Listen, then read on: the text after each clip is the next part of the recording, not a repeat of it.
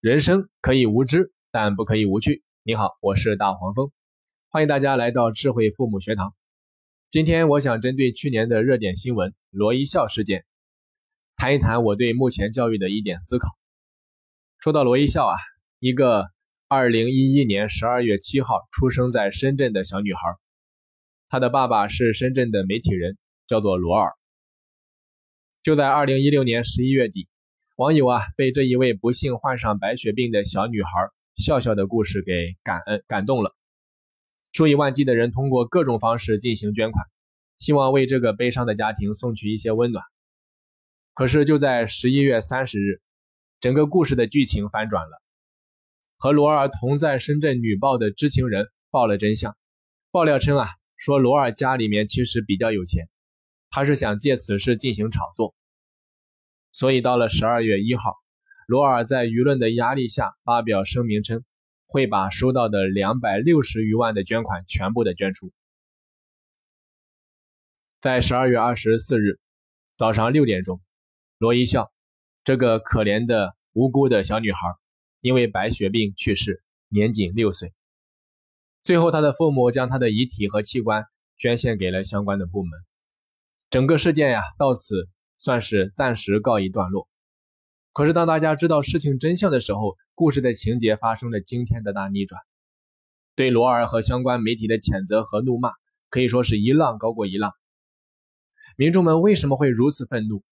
就是因为感觉自己被愚弄了，感觉自己的善心被当成了炒作的工具，成就了那些少数人的私欲。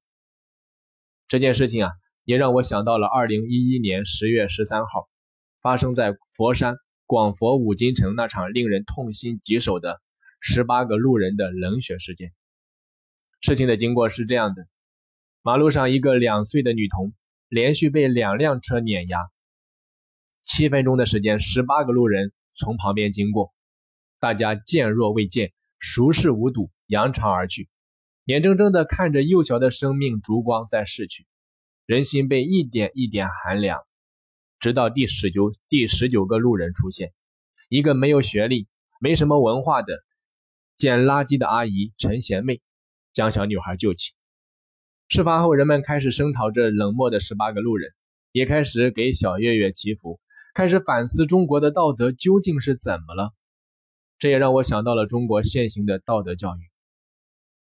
孔子老人家曾经说过：“仁者爱人。”千百年的礼仪之邦。为什么突然间就病了呢？我觉得根源还是出在道德教育的缺失上。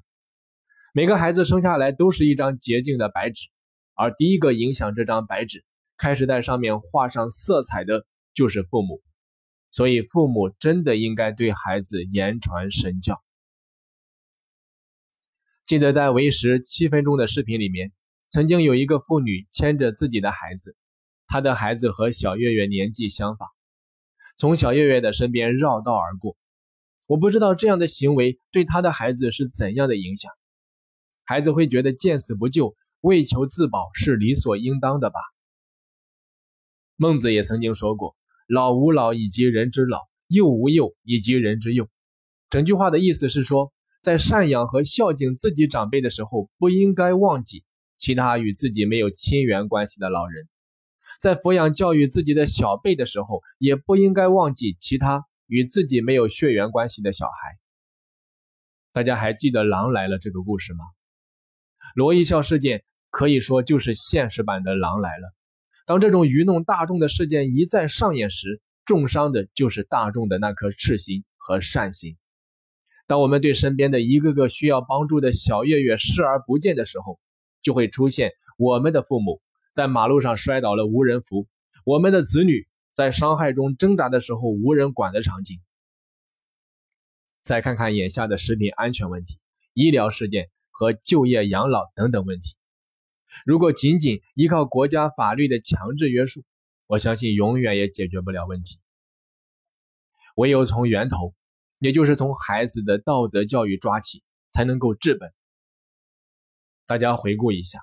我们的中华民族是一个多灾多难的民族，经历了数千年的战乱和动荡，丧尽人性的日本侵华事件就发生在昨天。让中国人到现在都抬不起头的八国联军侵华战争的硝烟都还没有散尽。所以各位，我们不能伤疤还没有好就忘记了疼啊！今天很特别，为什么要出这样一期节目？是因为我觉得作为一名教育工作者，是时候站出来说话了。所以大黄蜂在这里呼吁大家。呼吁每一个听过这一期节目的听众，让我们从自我做起，真正的重视孩子的道德教育，让我们一起为我们的后代营造一个有爱的环境。好的，本期节目就到这里，我是大黄蜂。如果你喜欢大黄蜂的课程，可以到喜马拉雅平台搜索“智慧父母学堂”进行免费订阅。我们下期再见。